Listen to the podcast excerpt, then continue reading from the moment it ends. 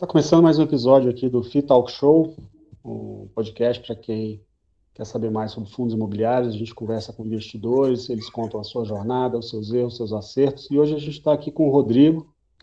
O Rodrigo mora lá em Itajaí. Boa noite, boa noite, Pedro. Boa noite, Rodrigo. Tudo bom, gente? Tudo bom, Thiago? Olá, boa noite, Thiago. Boa noite, Pedro. Muito obrigado por me receber. Fico feliz de estar aqui participando com vocês e espero que a gente consiga aí atrair a atenção da, da audiência de vocês, contar um pouquinho da minha história sobre Legal. os fundos imobiliários. Vamos lá.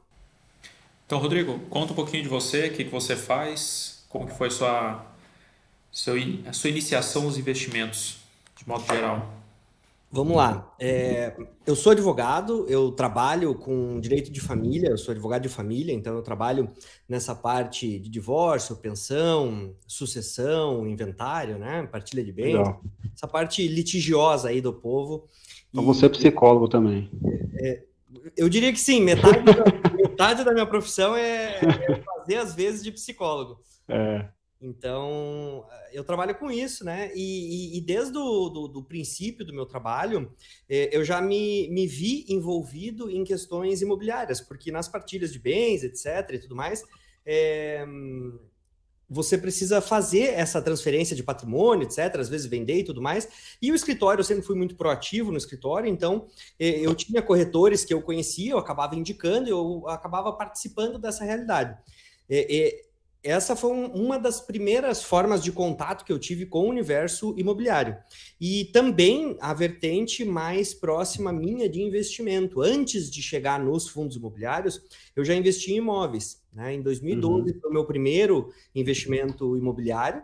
A época foi um apartamento, eu comprei um apartamento, tinha recursos bem limitados na época e comprei um apartamento pequeno na região metropolitana. Eu morava em Curitiba na época, comprei o, o meu primeiro apartamento, mudei para lá, fiz um financiamento, consegui uma taxa, porque na época não tinha recurso para fazer pagamento à vista, eu fiz o Sim. financiamento, consegui uma taxa bem bacana no banco, etc.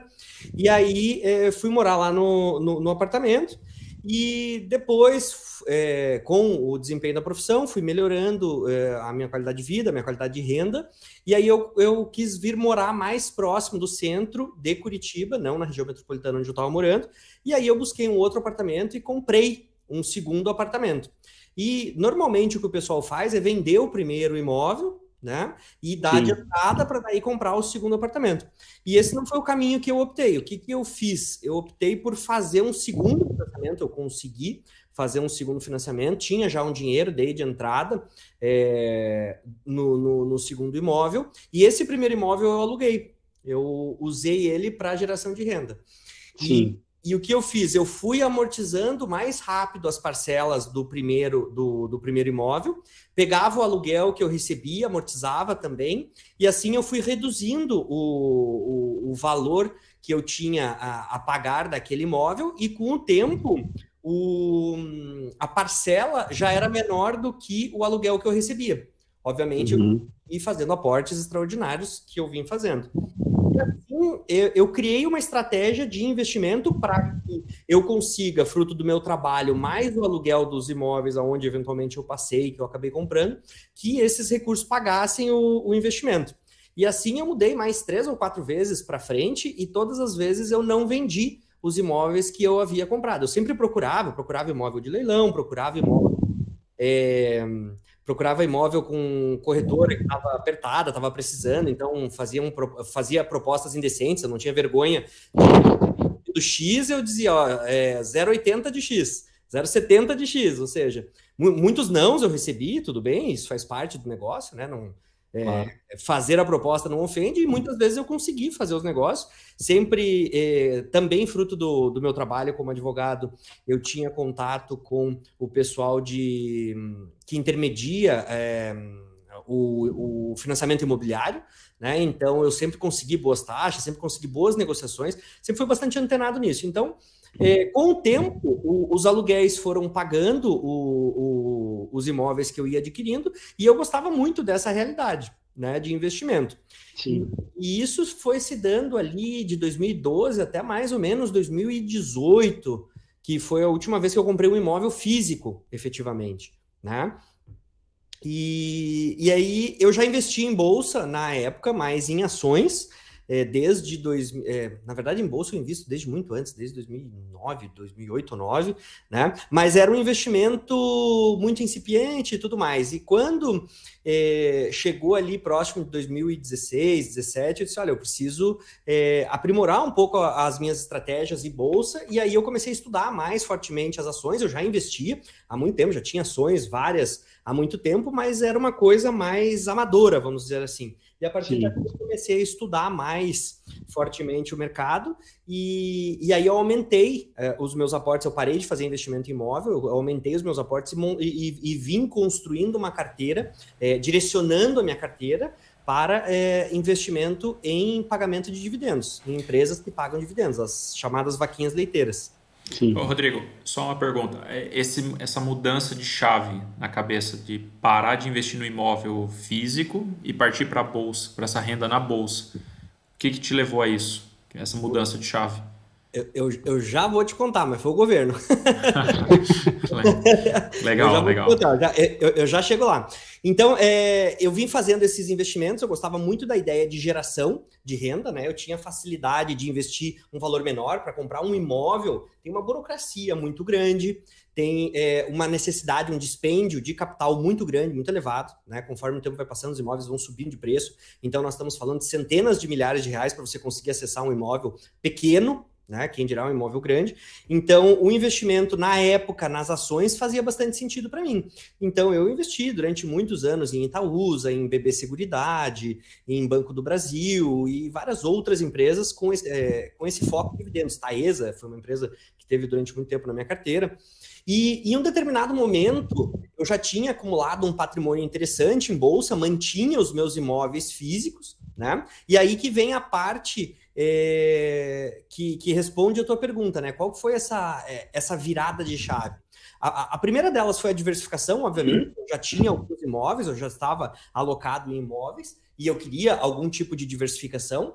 E a segunda e principal delas é essa questão tributária, né? O, o imóvel ele tem uma ineficiência fiscal, né? Porque Sim. o imóvel você tem que recolher tributos sobre o aluguel que você é, recebe do imóvel. E é né? é alto, né? Ele é alto porque ele vai entrar na tua, na tua declaração do imposto de renda, né? Então, se você já tem uma outra renda, como funcionário, etc., ele soma aquilo e, e facilmente você chega ali naquelas, é, naqueles intervalos mais altos, até 27,5% ali da, da da, da alíquota tributária, né?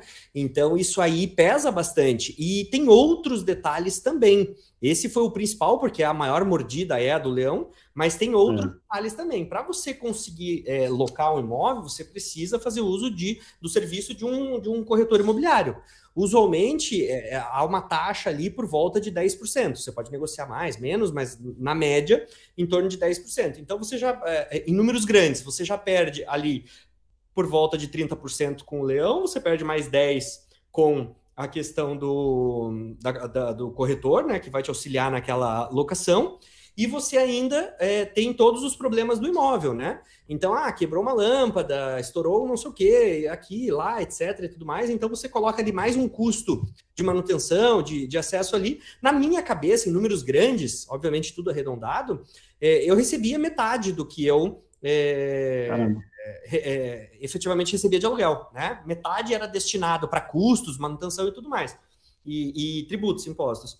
Então, aquilo lá me, me começou a me chatear quando eu parei para olhar aquilo. Até então, eu só tinha aquela realidade: olha, é, é, é isso aqui, isso aqui é o melhor, o, o tal do, do, tio do terreno, né? O, o imóvel, sempre foi assim. Então, para mim, o Você imóvel... não conhecia fundos imobiliários nessa época? Não conhecia, não conhecia, porque isso eu estou falando lá de 2000 e 2012 até 16, tá. 17, por aí, né?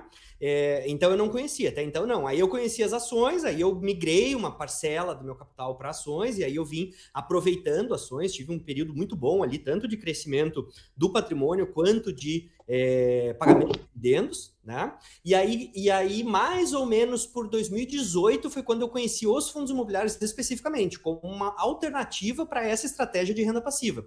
Ali que entraram os fundos imobiliários. E quando eu conheci, quando eu fui estudar o fundo imobiliário, aí fez todo sentido, porque já era o que eu fazia, já era o que eu tinha aprendido desde o princípio, antes das ações. As ações uhum. eram novidades para mim. O fundo imobiliário ele só era novidade no envelopamento dele, na forma o que veículo, né?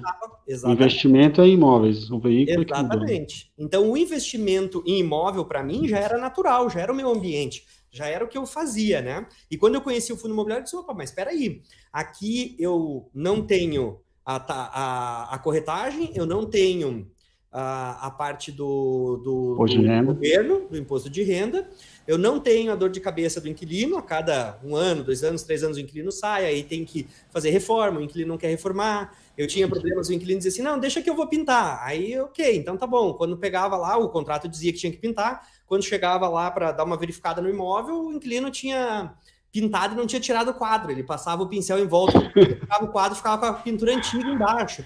Mas, cara, não pode ser assim tão é, amador, vamos dizer assim, né? Você tem que contratar uma empresa. Sim. Não, mas daí fica muito caro. E aí você ficava naquela briga eterna com, com, com os inquilinos, e aquilo era muito desgastante, né? E aí eu disse, opa, o fundo imobiliário também não tem isso. Obviamente, ele tem algumas taxas, tem o, o, o, os seus detalhes, os seus pormenores, mas colocando tudo na balança, eu disse: meu Deus, isso aqui é infinitamente melhor e infinitamente mais próximo do que para mim era bastante conhecido, terreno que eu já conhecia. Porque nas ações a volatilidade é muito alta, né? Então, quando uhum. você tem uma, uma economia pujante, etc., as ações, principalmente as vaquinhas leiteiras, que são empresas bem estabelecidas, elas dão um retorno bem satisfatório, bem interessante. Mas quando você tem uma economia já mais combalida, mais fraca, etc., você vê uma, uma variação bastante negativa. E aquilo assusta um pouco. Para quem vem dos imóveis, assusta, porque o imóvel é. ele não fica piscando ali verdinho e vermelhinho a cotação a cada segundo, a cada minuto na tua tela, né? Então você comprou um imóvel por 300 mil reais, você tem aquele imóvel, fica aquele preço ancorado na sua cabeça, você vai vender ele um tempo para frente, 310, 320, 350, 400, ou até eventualmente um pouquinho menos, mas normalmente você não vê esta oscilação que você vê nas ações. Então as ações elas já dão um friozinho na barriga bem diferente do, do investimento imobiliário. Né? E é muito mais, muito mais fácil você analisar num fundo imobiliário os imóveis, porque você já conhece isso, do que analisar um balanço de uma empresa, né? De uma empresa de energia, por exemplo. É muito... Com certeza, não tenha dúvida. Até porque o, o, as demonstrações financeiras de um, de um fundo imobiliário, os relatórios gerenciais, eles têm uma prática contábil bastante simples porque é, o negócio imobiliário ele é um negócio bastante simples, né? Quando você vai fazer a análise de balanço de empresas, é, cada empresa que você abre começa pelos termos técnicos. Né? Uma tem é, como que é, aquela empresa produz aquela receita. Cada empresa produz de um jeito. Né? E o varejo é uma realidade, a extração de petróleo é outra realidade, claro. e assim por diante. Então, ou seja, é bem mais complexo de você entender o, os balanços de uma empresa. Exige um conhecimento é, muito maior, especialmente de contabilidade. Então, é um universo completamente diferente. Embora as ações elas complementem, na minha opinião, é, muito bem uma carteira para geração de renda passiva, eu diria que é, em, em, uma ideia de você gerar renda passiva, certamente os FIIs são o melhor veículo. O segundo deles, se, se fosse possível dizer assim, o segundo deles seriam as ações que pagam bons dividendos. Tem os FIPs também, os, os, os, os FII infra hoje que estão aparecendo aí, que eles podem entrar é. nessa nessa categoria aí próxima entre FII, ações, alguma coisa assim, híbrida nesse sentido. E por último, os imóveis físicos, né? Que eles não deixaram de ser interessantes, eles não deixam de preservar o teu capital, de ter uma solidez muito grande, de ter uma tangibilidade muito grande. É interessante também, só que ele tem muitas ineficiências, a fiscal principalmente, a dor de cabeça, a, a, gestão que demanda de você ele é muito mais ativo, né? O imóvel ele é muito mais ativo. É, você vendeu seus imóveis e migrou para fundo imobiliário? Ou manteve? Não, não eu, eu não vendi tudo. Eu tenho feito movimentações é, é, é, devagar. Eu tenho feito algumas movimentações, eu tenho vendido é, um, uma, uma coisa aqui, outra lá, mas o mercado, na minha leitura é, é, da, do, dos imóveis que eu tenho, a região onde eu tenho e o modelo dos imóveis que eu tenho, ele não está num bom momento. Então, eu não consigo é, extrair o melhor valor, etc. Então, eu não tenho pressa para fazer é, essa venda. Então, eu mantenho Sim. lá, eles, eles alugam muito fácil, porque o, o, o principal modelo de imóvel que eu é, vim investindo são apartamentos para moradia e apartamentos pequenos, né? Não uhum. são apartamentos grandes, não são apartamentos de três, quatro quartos em bairros nobres, não é nada disso, né? Sempre foram apartamentos pequenos, às vezes até eventualmente kitnet, um quarto, dois quartos, então apartamentos menores em bairros bons, bem localizados é, e principalmente em imóveis novos. Então, é, são imóveis que têm um perfil de, de locação muito bons. Se eu te disser que nos últimos 10 anos que eu tenho é, essa carteira de imóveis, eu não tive nenhum imóvel que ficou mais de dois meses fechado, sem alugar. Né? E, e, e, são vários os que eu tenho. Porque. É, ah, e tem outra, outra situação que, que eu acabei pulando não falei. Uh, eu, como muita gente mordia aquele aluguel ali, tinha o governo, tinha o corretor, etc., e no final só sobrava aquilo que eu falei para vocês na minha cabeça, seria mais ou menos 50%, eu, na, na ânsia de tentar reduzir esses é, gastos, esses custos, eu fui aonde eu podia gerenciar. O governo não tem o que fazer, você tem que declarar, não, não tem como reduzir isso. Né? Aonde que eu podia é, gerenciar, onde é que eu podia atacar? Justamente na parte da do, do, corretor. Então, o que, que eu fiz? Eu criei uma conta lá em empresas de anúncio, OLX da vida e, e, e outras. Aí eu mesmo ia no imóvel, tirava foto, fiz é, não, não cheguei a fazer curso, mas eu procurei vídeos online de como tirar fotos melhor de imóvel, não sei o quê, uhum. abrir bem as janelas, deixar bem iluminado, ligar todas as luzes. Então, ou seja, peguei algumas manhas, angulação tal, eu mesmo fazia, então eu tirava as fotos, eu anunciava, eu faço, pelo meu escritório, eu faço o próprio contrato, eu faço a cobrança, faço tudo. Então, eu, eu cobro escanteio, cabeceio e saio para começar. Então, é, eu fiz isso, só que isso era um trabalho ativo. Isso roubava ah. tempo da minha, uh, do exercício da minha profissão, da advocacia. Então, aquilo concorria o meu tempo, né? E além do que, é uma dor de cabeça, é uma chateação danada. Então, para rentabilizar melhor o meu investimento nos imóveis, eu acabei seguindo por esse caminho. E eu até confesso que não sei se foi efetivamente válido. Se eu tivesse um bom corretor que resolvesse bem os problemas, talvez eu teria tido um caminho mais simples. Mas enfim, foi o caminho que eu tracei lá atrás para tentar rentabilizar um pouco melhor. Em resumo, você faz o serviço de um gestor de fundo imobiliário, né? Mais ou menos isso. Uma carteira menor, obviamente, dadas as proporções em, em imóveis. É, é outra questão. E sem cotista enchendo o saco. E, e sem cotista. É, eu não tenho cotista enchendo o saco. Eu, eu não tenho cotista enchendo o saco, mas eu tenho inquilino. que, cara, é uma, é, é, é uma dor de cabeça, é complicado. Qual foi a maior dor de cabeça que você já teve assim, com o inquilino? Com o inquilino? É, você sabe que, assim, ó, eu não posso ser ingrato com, com, com a minha história, porque eu, eu, eu, tive pouca dor de cabeça pelo que eu já conversei Bom. com outras pessoas, com histórias que eu já ouvi, né? Mas eu tive, eu tive questões pontuais de não pagamento, né? De pessoas que passaram muita dificuldade, não conseguiram pagar e tudo mais. Eu nunca precisei fazer um despejo, eu tenho uma abordagem muito consensual na situação, então eu já teve pessoas que tiveram que sair, etc. A gente renegociou a dívida. Já tive calote, que a pessoa simplesmente sumiu na vida e não pagou e tudo mais. Então, essas situações já aconteceram, isso, infelizmente, eu, não, eu, eu, eu discordo fortemente dessa situação de, de, de, de, digamos, ser permitido, ser autorizado, ou de acontecer de a pessoa simplesmente fazer um contrato, deixar de pagar e tá tudo certo, simplesmente vai embora. Mas, eventualmente, isso é uma prática que ocorre e, e, e quem está no negócio tem que colocar isso no preço.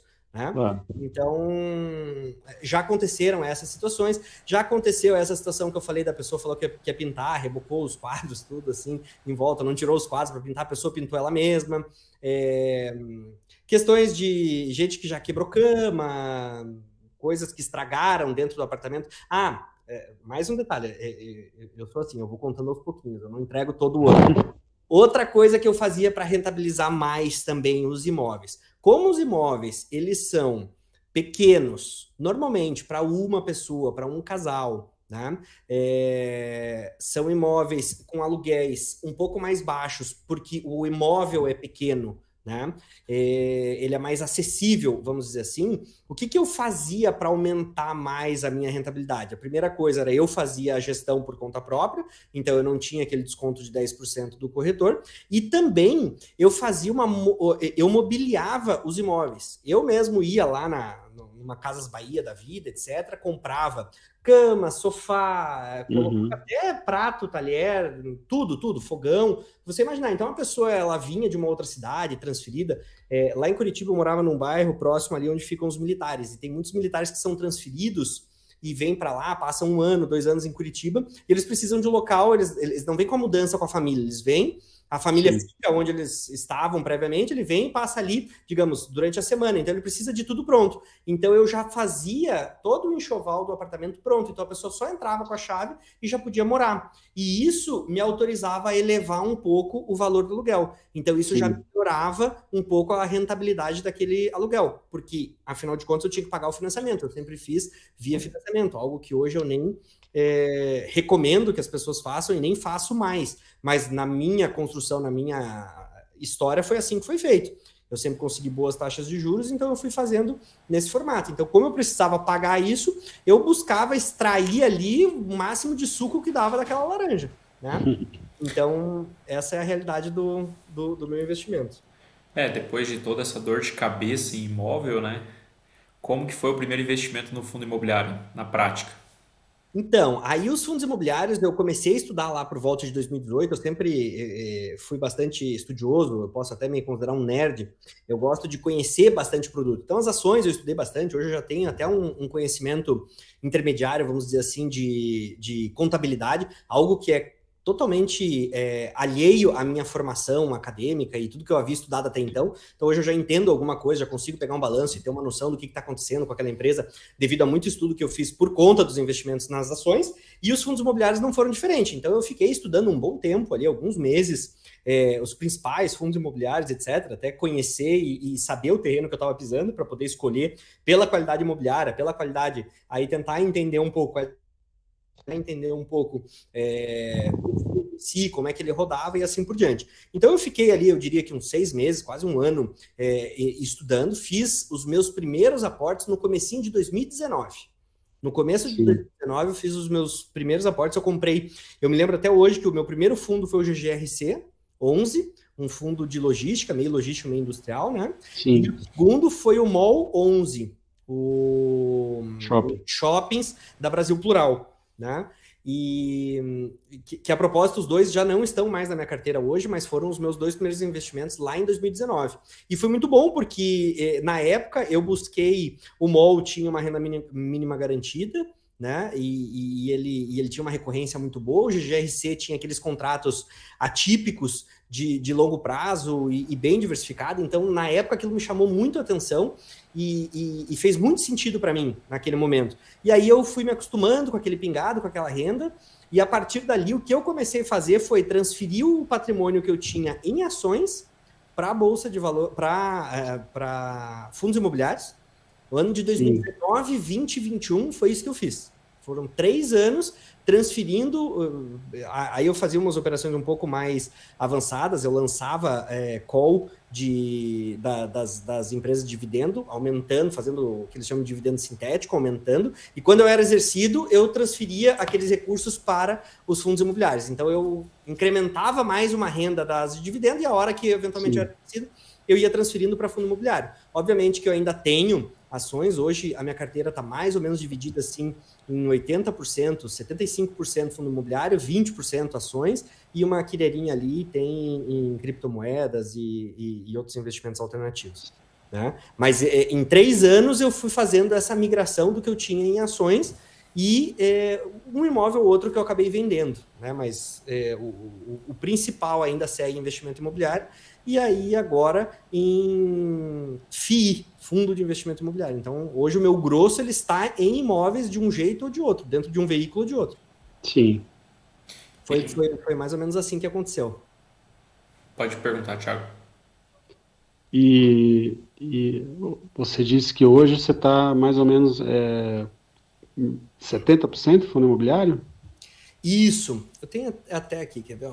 Deixa eu pegar aqui que eu já vou te passar ao vivo.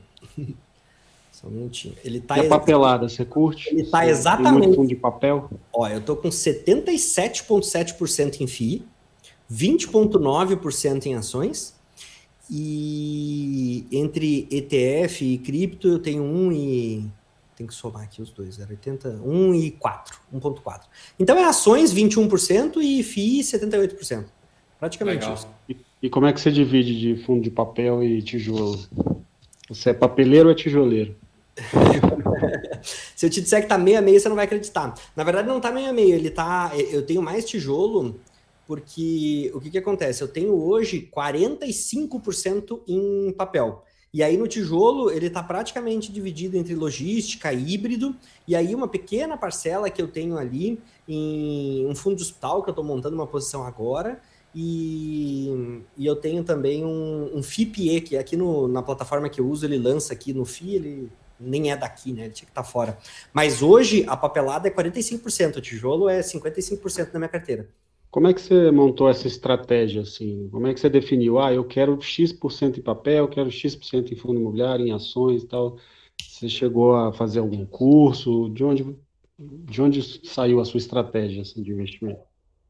Eu, quando comecei a estudar lá em 2018 os, os fundos imobiliários, eu me identifiquei com duas research. Eu sempre procurei é, auxílio de profissionais para me ajudar a, a, entender um pouco melhor o mercado, pelo menos é, para ter uma leitura paralela àquilo que eu faço de leitura do mercado, eu queria a, a leitura de profissionais.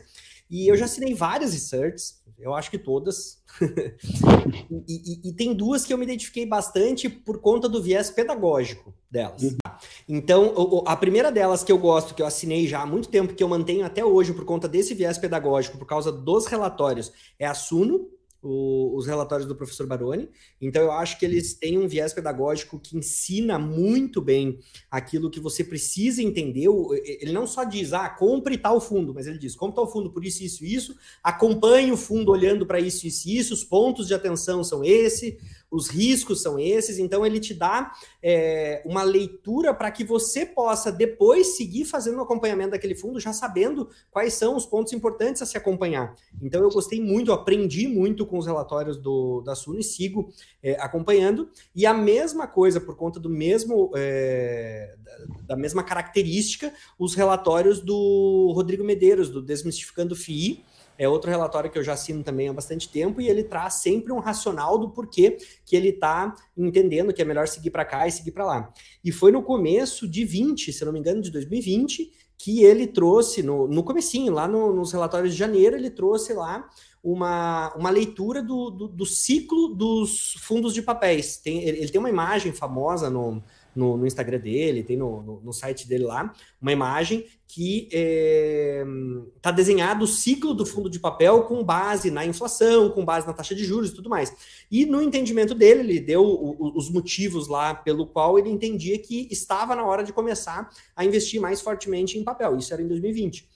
E eu li aquilo, eh, fui, estudei o, o, material dele com relação a isso, me convenci de que realmente aquilo fazia bastante sentido. E desde então foi quando eu comecei a montar mais fortemente a minha posição em papel. Então eu vim aumentando, eu nunca deixei de, de aportar no tijolo. Eu, eu, eu tinha uma carteira praticamente focada em tijolo até então, de 2019, e, e foi praticamente só é, conversão em tijolo que eu vim fazendo. Em 2020 eu comecei a incluir nos aportes também os fundos de papel. E aí eh, foi um timing muito bom, né? Ele pegou um timing muito bom, porque desde então nós tivemos o, o, o papel segurando muito bem o preço, nós tivemos o, o carrego do papel, ou seja, o quanto ele vem pagando mês a mês de forma muito positiva, né? Então, o, o, que eu já recebi do papel é, transformou o, o investimento, deu uma margem muito grande para essas quedas mais recentes que a gente tem visto, né? E, e, e, segue pagando muito bem. Agora que a gente está com essa inflação aí estourando, os fundos de papel estão indo muito bem, né? O, a, papelada está é. tá, tá indo super bem, então tá, tá, tá muito bom no formato que tá. Obviamente, agora eu já comecei a olhar com mais atenção porque eu focava muito em inflação, né? Uma coisa que o, o Baroni sempre coloca nos relatórios dele, que ele vê que os fundos de inflação, no longo prazo, eles costumam performar melhor, os fundos atrelados à inflação, né? IPCA, eles performam melhor do que os fundos atrelados ao CDI. Mas é bastante cíclico o CDI por conta é, da reunião do Copom e por conta da, da, da inflação, a, a, medida da economia aí, né? Então nós estamos numa fase de elevação, uma fase de alta do CDI, e isso começa a chamar bastante atenção para o, os fundos mais atrelados ao CDI. Teve gente que já fez isso desde do, do, do, do, meio do ano passado, já começou a correr atrás. Eu já imaginava que não seria tão rápido essa elevação e não, começa, não, não refletiria tão rápido. Teve gente comprando KNCR, por exemplo, desde do começo, do meio do ano passado, e vem tendo é. um carrego muito ruim. Enquanto a inflação vem despejando dividendo, o pessoal vem no KNCR ali tendo um carrego muito ruim. Né? Obviamente, ele já ganhou preço, o KNCR, quem quiser entrar hoje já vai ter que pagar é, um preço mais alto do que quem entrou é, lá atrás, mas, na minha opinião, o carrego não compensou. Então, eu começo a ver, agora, a partir de, desse momento, eu já começo a olhar para fundos que têm uma exposição um pouco maior em CDI, porque eu acredito que com essas elevações, nós já estamos aí na faixa aí de 13% de, é. de taxa Selic já, já está bastante elevado. Então, eu, obviamente. E não, não vai é... abaixar tão cedo, né? É, pois é, eu também tenho essa leitura. Ninguém sabe quando vai parar de subir, mas a minha leitura é que nós já estamos mais perto do ponto em que para de, de, subir do que no começo da, da, da subida. Né? Então, ou seja, eu acredito que em mais algumas poucas reuniões a gente vai parar e acredito que vai permanecer por um bom tempo.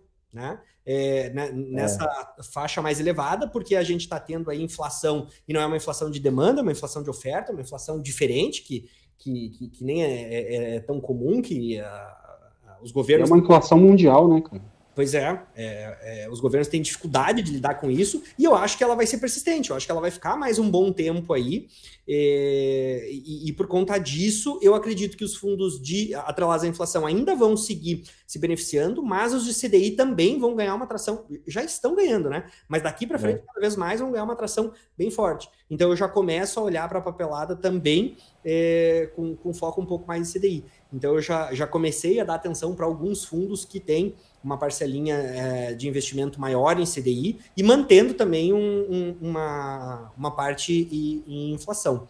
Então, hoje, o meu papel, o, o que, que eu estou fazendo? Eu busco não fazer movimentações muito bruscas. Então, o que eu estou fazendo é direcionando mais aporte para, hoje, fundo de tijolo e fundo que tem essa parcela de, de CDI. E com o tempo, ao longo de seis meses, de um ano, de vai, vai ganhando tempo, é, é, vai passando o tempo e eu vou ganhando maior exposição nesses fundos, sem fazer grandes movimentações. Eu não pego um fundo hoje 100% inflação, porque eu imagino que o CDI vai é, dar uma melhorada boa e vendo o fundo de inflação e entro totalmente. Eu não faço esses movimentos muito bruscos. Né? Eu posso até eventualmente fazer é, vendas, mas é vendas parciais, vendo 20%, 30% da posição, 10%, e aí faço uma migração. Mas isso é muito raro. Eu costumo sempre balancear no aporte né? E o, o aporte consistente no, no, no, no, meu salário, a parte do salário que eu retiro para aportar na bolsa todo mês, além dos dividendos, né? Porque quem investe uma parcela grande do seu patrimônio em fundo imobiliário, todo mês tem uma quilera boa ali para reaportar. Então, com esse com esses recursos, você vai direcionando, você vai conseguindo movimentar a tua carteira na direção que você é, entende que é mais adequado. E passou algum susto na, na bolsa nesse período de investimento? Que te assustou assim, ficou na dúvida se era o caminho certo? Cara, sim, com certeza. Eu, como eu te falei, eu já invisto na bolsa há mais de 10 anos, né? Mas teve um período que, que eu me dediquei mais, que foi de 2016 para frente, que foi onde eu passei a estudar muito mais. Eu sempre é, aportei na bolsa, né? Já passei por um monte de coisa mas é, é, é, já peguei algumas coisas que assustaram, sim, principalmente ali março de 20. Ali foi uma, foi uma parte que assustou bastante. É, tanto que eu cometi um, um, um erro, que na verdade, um, um, tiro errado, como é que diz? O tiro que saiu pela culatra. É, eu. Quem nunca? Pois é, eu dei uma panicada, eu estava mais exposto do que eu gostaria, do que eu deveria, do que eu tinha conhecimento na época para estar. E quando começou a vir tudo aquilo, eu dei uma panicada, dei uma assustada e eu é, desmanchei as minhas posições em ações em bolsa. Eu vendi todas elas, coloquei no. no, no Isso no março de 2020. Isso foi no começo, antes do. Da, bem no meio ali, foi mais ou menos se eu não me engano, foi 18 que começou, foi 18, que, 18 de março que começou. Eu devo ter feito isso. É, é não estava ainda em Circuit Breaker, deve, é, foi um ou dois dias antes disso. Já Nessa época você tinha mais ações do que fundo imobiliário? Como é que é? Nessa época você tinha mais ações do que fundo imobiliário? Eu tinha mais ações do que fundo imobiliário. Tinha é. mais ações do fundo imobiliário. E aí, os fundos imobiliários eu não mexi em nada, eu deixei, porque eu tinha um conforto muito maior do que com as ações. Por conta desse conhecimento prévio que eu já tinha Sim. com os imóveis, etc., por conta da oscilação menor, né, no, a volatilidade é menor no fundo imobiliário por conta da renda e, enfim, todas as características me deixaram, me deixaram mais à vontade de manter os fundos imobiliários, mas as ações eu liquidei, eu fechei as posições, tudo, fechei majoritariamente no, no, no lucro, eh, paguei uma cacetada de imposto de renda lá, e essa, esse é um dos pontos que, que faz eu me arrepender, porque quando você gira patrimônio, como fala o Bastra, quando você gira patrimônio, é. tem um monte de gente ali te mordendo, o governo é um deles, né? Então, Sim. aí eu coloquei no coloquei no, no, no fundo DI, foi o suficiente para eu respirar, para eu entender o que estava acontecendo. 15 dias depois, eu voltei a alocar todo o capital de novo eh, em bolsa. Aí eu demorei seis meses para fazer essa alocação completa, né? mais ou menos seis meses, foi o ano 2020 inteiro, foi praticamente o ano todo. E aí foi muita coisa para fundo imobiliário, consegui comprar muita coisa barata em 2020. E também eu é, montei novamente as minhas é, empresas voltadas a dividendos, né? É, e aí eu consegui comprar muita coisa bem mais barata do que eu tinha vendido. Por isso que eu te disse que foi uma panicada, foi um erro, foi um, uma atitude de, de, iniciante, mas que acabou dando certo. Normalmente Sim. não dá certo, mas dessa vez deu é. certo. Eu, eu, eu, tive mais sorte do que juízo. Você ainda conseguiu pegar abaixo, então. Peguei, eu peguei muita coisa baixa, cara. Mesmo agora, é, que agora a gente deu uma, uma, uma, oscilada legal, eu tenho posições assim com, com retorno bem expressivo, justamente porque eu consegui pegar, eu, eu não digo na mínima, no low, mas eu peguei, é, o mais caro do low foi 30% para cima do, da parte mais baixa. Então, ou seja, é, é bem próximo do fundo, porque depois subiu bem, né? Então eu acabei conseguindo, eu, eu, eu vi monta, só que daí eu fazia posições pequenininhas. Eu fiz muita compra, paguei muita taxa de corretagem, que eu invisto pela XP, lá eles me cobram corretagem bem pequenininha para as ações, mas eu fazia compras pequenas, então comprava uma ação que estava 60 reais, aí ela caiu para 20. Aí eu, vamos supor, hipoteticamente, que eu tivesse mil ações, então eu comprava 100 de manhã, 100 de tarde, aí virava o dia, 200, 50 150. E assim eu fui montando a posição e aí ficou num preço médio bem interessante. Eu fui fazendo isso, sabe? Foi um. É, é, só que. Aí, aí que é... caixa, né? Exatamente, fui fazendo uma gestão de caixa. Só que aí que é o problema. Eu gastei muito tempo ativo também. É, perdeu aquele, aquela característica de renda passiva, porque hoje os meus investimentos em FIIs ele é totalmente passivo se eu quiser. Ele não é passivo porque eu gosto de estudar a fundo no detalhe e eu passo sempre estudando novos fundos e assim por diante. Então ele não é um investimento passivo hoje, mas ele está preparado para ser totalmente passivo. Se eu não fizer nada, ele segue gerando o fluxo ali. Basta entrar Sim. uma vez por mês, preferencialmente ali no dia 15, 16, que é depois que já, já entrou a grande, grande massa de, de valores, realoco lá nas principais oportunidades, fecho o home broker só para o mês que vem. Dá para fazer assim. Eu não faço assim, porque eu gosto muito do mercado, tenho disponibilidade, eu trabalho em home office. Então, eu tenho minha telinha, gosto de ficar vendo, etc. Mas eu não faço análise gráfica, não faço nada disso. Eu simplesmente faço análise sempre fundamentalista e fico estudando novos fundos, fico entendendo por que, que fundo A, fundo B. E assim eu vou achando fundos que são interessantes, que estavam fora do meu radar, até como forma de agregar um risco ou outro, porque eu montei uma carteira bastante defensiva. Né?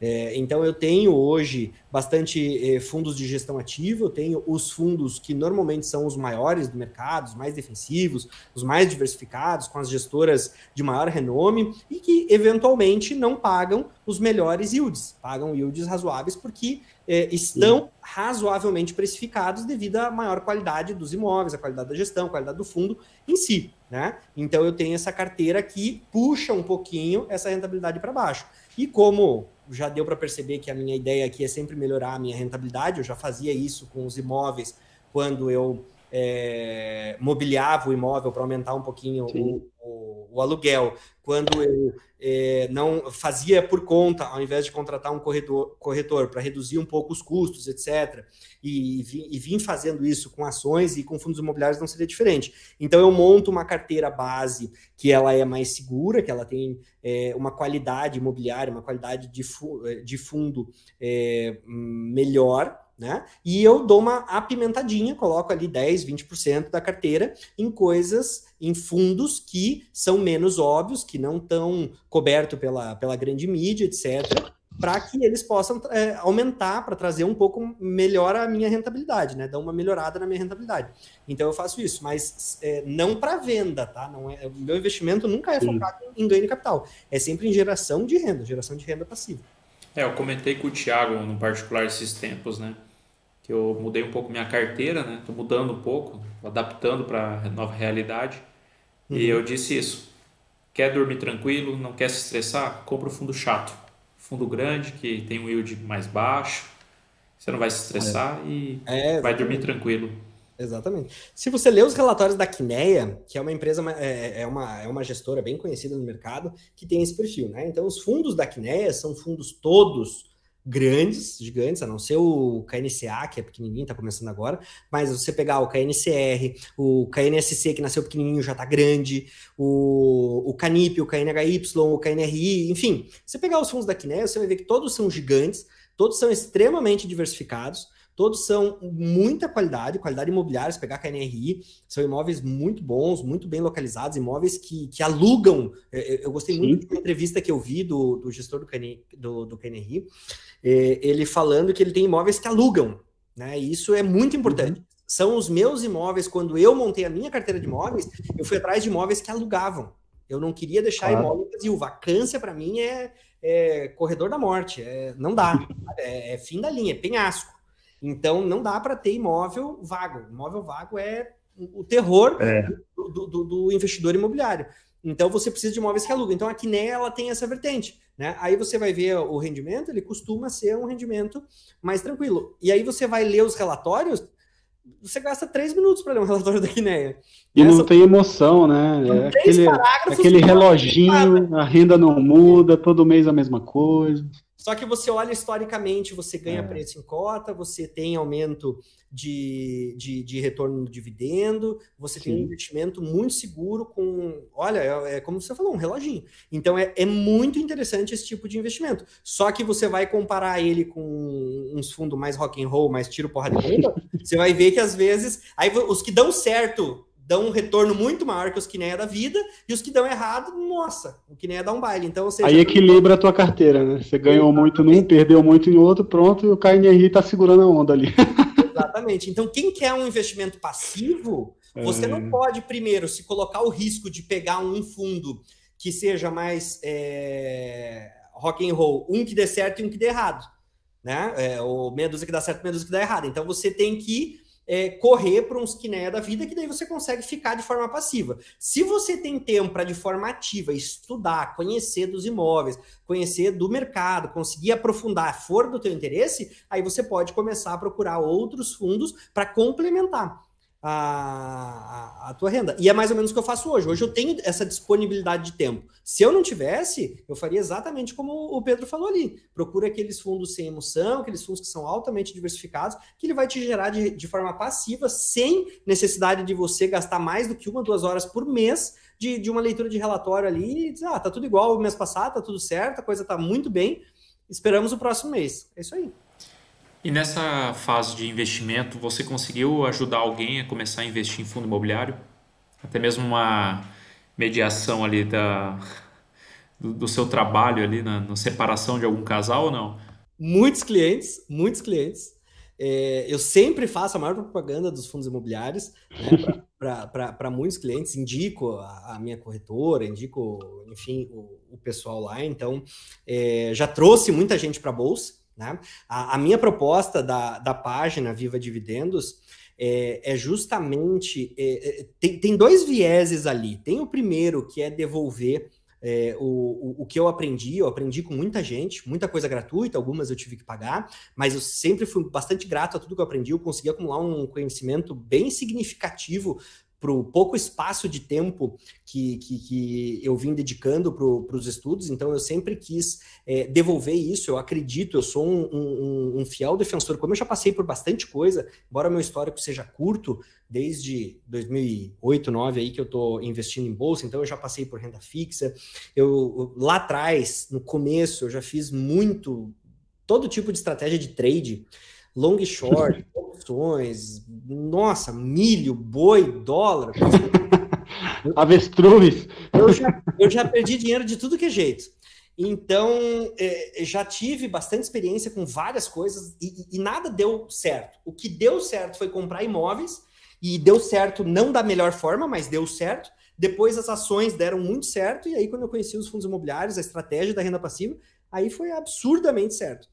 Então, eu acredito demais na bolsa de valores é, é, operada de forma adequada, correta, como a melhor ferramenta econômica, financeira de toda a, todas as famílias brasileiras, brasileiras, de todo cidadão brasileiro, de todo trabalhador, todo mundo que produz qualquer tipo de renda tem obrigação de conhecer bolsa de valores, tem a obrigação, é, não é um capricho, não é um hobby, não é porque ah, eu gosto, eu não gosto, então eu não quero, não vou fazer. Não é algo sofisticado, né? As pessoas acham que é sofisticado, que é algo não é, não. que é coisa de rico, né? Em absoluto, não é. é, é muito pelo contrário, você tem fundo imobiliário hoje é. na, na, base 10, com 10 reais, e é, mesmo as corretoras que em tese são mais caras, como é o caso da XP, eu gosto muito da XP, de, de, defendo muito a XP, invisto com ela desde 2008, faz muitos anos que eu estou com a XP, e, mas tem outras corretoras que são taxa zero, mas mesmo a XP que cobra corretagem para ações, para fundo imobiliário ela não cobra.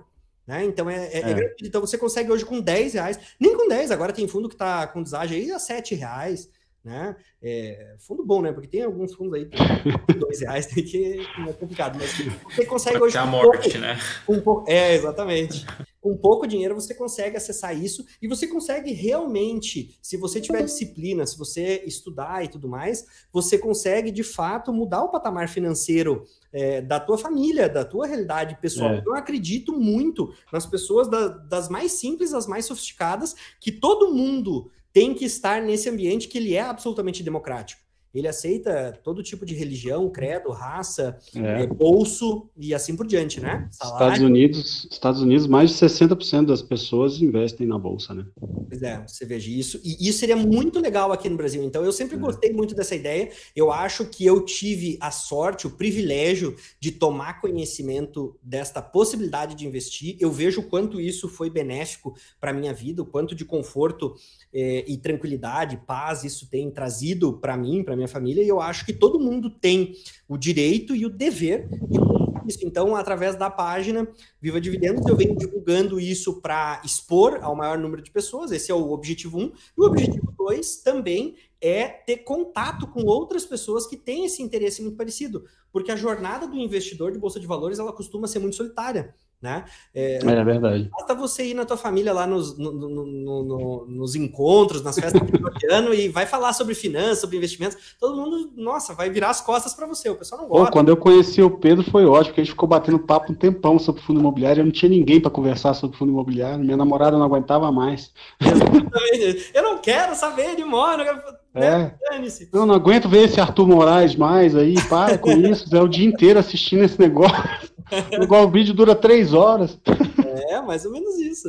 Então, então a gente é muito solitário, não, não tem muitas é, pessoas verdade. que gostam de conversar sobre isso, a gente acaba se viciando e gosta de conversar muito sobre isso, e aí não tinha muito com quem. Então eu comecei a expor lá na página e começa a atrair pessoas que gostam, que têm interesses comuns e que estão é. querendo aprender. Então é muito bacana quando você vê pessoas, eh, tem algumas pessoas que me marcam, diz, olha, há seis meses, há um ano atrás, eu peguei teus conteúdos, olha aqui, meus primeiros dividendos caindo. No começo é pequenininho, são, é, é pouquinho, alguns centavos, alguns poucos reais, daqui a um pouco já começa dezenas de reais, centenas, e quando você vê milhares, daqui a pouco você está ali com uma renda incrível, superando até eventualmente teu salário. Então, é, é muito legal. O, Rodrigo, a gente está caminhando para o final aqui. Me fala uma coisa, quantos fundos você tem e qual é a sua rotina de estudo para acompanhar esses fundos, assim, relatório gerencial, como é que você faz? Vamos lá. Fundos imobiliários, hoje eu tô 24, na verdade são 23, porque um é FIP, né?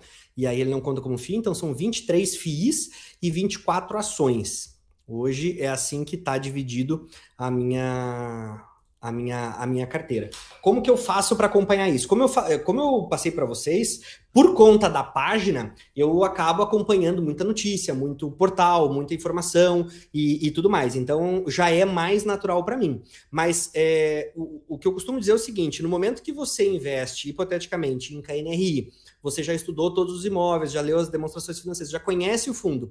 Quando você vai fazer o acompanhamento, você faz normalmente mensalmente, uma vez por mês vem o relatório mensal, e de fundos que você já conhece bem, não demora mais do que cinco minutos para você fazer a leitura do relatório. Então, o que, que eu faço? Quando eu, quando eu, chego em casa, eu falo chego em casa brincando porque eu trabalho em casa, né? Mas quando eu do, do escritório e vou para a sala, ali, sete horas da noite, por exemplo, eu abro o meu celular, acesso lá os sites e vejo o que, que foi publicado aqui de relatório. dou uma lidinha, gasto meia hora por dia para fazer isso dos meus pessoais, porque ao longo do dia eu passo lendo, eventualmente, de outros fundos para ir estudando, encontrando alguns novos. Mas é possível, e, e, tranquilamente possível, mesmo com 20 fundos imobiliários, você gastar poucas horas no mês para você fazer esse, esse acompanhamento. Totalmente possível, bem tranquilo, especialmente porque você já conhece. O, o, o, o investimento imobiliário, ele não é tão líquido que ele muda tão rapidamente. Né? Sim, então, verdade. Compra um imóvel, ele fica na carteira do fundo um ano, dois, cinco, dez, às vezes mais tempo do que isso. Então é o mesmo imóvel que estava no mês passado. Que pode ter acontecido uhum. um inquilino é, pagou, o outro não pagou, teve que fazer uma reforma, então você só fica ali se atualizando daqueles pequenos detalhes. Não, tá tudo bem, tá tudo certo, segue tudo como estava no mês passado, só com esses pequenos ajustes, pequenos detalhes, tá tudo ok. Posso fechar aquilo ali e vou dormir tranquilo. Então, pouco tempo me demanda para acompanhar a, a, a, minha carteira, que é uma carteira, de certa forma, não tão concentrada. Ela tem 23 ativos, então é uma carteira já maiorzinha, né? O pessoal costuma ter aí de 10 a 15 ativos, é mais do que suficiente, fica mais fácil ainda de acompanhar. É, eu tenho 18. É porque o pessoal tem medo, né? O pessoal às vezes é, foge disso porque acha que tem que estudar muito, que tem que acompanhar muito. A gente, estuda, a gente acaba estudando muito e acompanhando porque a gente gosta, a gente pega pega prazer na coisa, né? Isso. Mas, mas, é o que você falou, às vezes cinco minutos você, você mata um relatório, pronto, parte para o outro, deixa o outro para outro dia e... E não é força de pressão, é cinco minutos mesmo, porque é? É, é, tem alguns imóveis, por exemplo, a, a CSHG, é uma outra gestora que eu gosto muito, ela faz um relatório muito bem elaborado, esses demoram um pouquinho mais. Então eu vou ler os relatórios de HGLG, HGRU, ela traz bastante informação, bastante informação sobre Sim. visita nos imóveis, etc. Ela é um pouco mais completa, eles gostam, é o, é o perfil deles de aprofundar um pouquinho mais na, na, nas questões imobiliárias do, do, do, dos imóveis do fundo. Mas é, a maioria dos gestores é meia dúzia de parágrafos, né? não chega a dar uma página para o fundo. Então é uma coisa muito rápida de você acompanhar a, as atualizações do que está acontecendo ali. Rodrigo, dá aquele recado para os investidores aí, iniciantes que estão ouvindo a gente, contando um pouco rapidamente do seu maior erro, seu maior acerto e um recado para os investidores aí. Tá certo. É, erro, praticamente, eu, eu, tive mais erros que eu posso dizer que sejam significativos, que machucaram, foi com ações, onde tem maior volatilidade. Então, quando você erra nas ações, é muito mais grave do que errar no fundo imobiliário. Claro que é, isso na média, né? Você pode é, pegar um fundo que seja eventualmente muito ruim, mas na média, a tua carteira, ainda que não seja bem selecionada, ainda que você é, coloque algumas coisas que não são tão boas para dentro da tua carteira, você vai conseguir ter uma, uma rentabilidade razoável. Então, eu acho que é, partindo dessa análise de erro, o fundo imobiliário é o melhor veículo para você começar a investir em bolsa de valores. Então, se a, a pessoa tem interesse em investir, cuidar do seu futuro, bolar uma. cuidar e bolar uma, uma aposentadoria para si, tem que começar a estudar.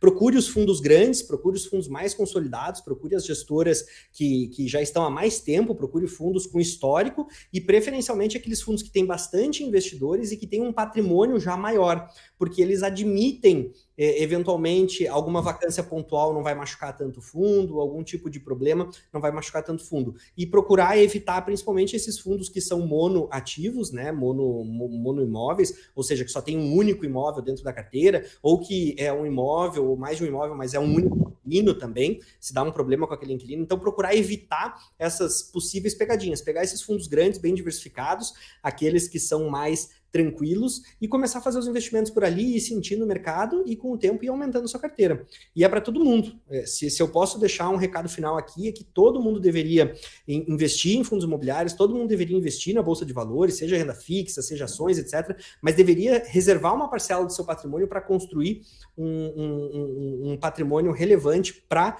que isso sirva de aposentadoria para você no futuro. Poxa, Rodrigo, obrigado, obrigado aí pela pela aula, né? Foi muito legal ouvir sua trajetória né? No, nos imóveis mesmo e os acertos, os erros. E é motivador ouvir isso daí, que vê que funciona mesmo e que você se dedica tanto para isso para ajudar até mais investidores iniciantes. Parabéns. Eu que agradeço, Pedro, Thiago, muito obrigado. Parabéns pelo trabalho de vocês também. Gosto muito de ouvir aqui o, o, o, o talk show de vocês, Fit Talk Show. Então, é, espero ter contribuído, espero que a audiência goste aí da minha história. Estou à disposição no, na, na, no meu perfil do Instagram. Eu só tenho Instagram, não tenho YouTube. É Viva Dividendos. Então, quem quiser saber mais, pode me procurar por lá. E espero ter contribuído com todo mundo. Muito obrigado, um abraço para você. Legal, cara. Teu perfil é bem bacana, obrigado aí pela atenção. Foi muito bom o bate-papo. Que show. Obrigado, mais uma vez, gratidão.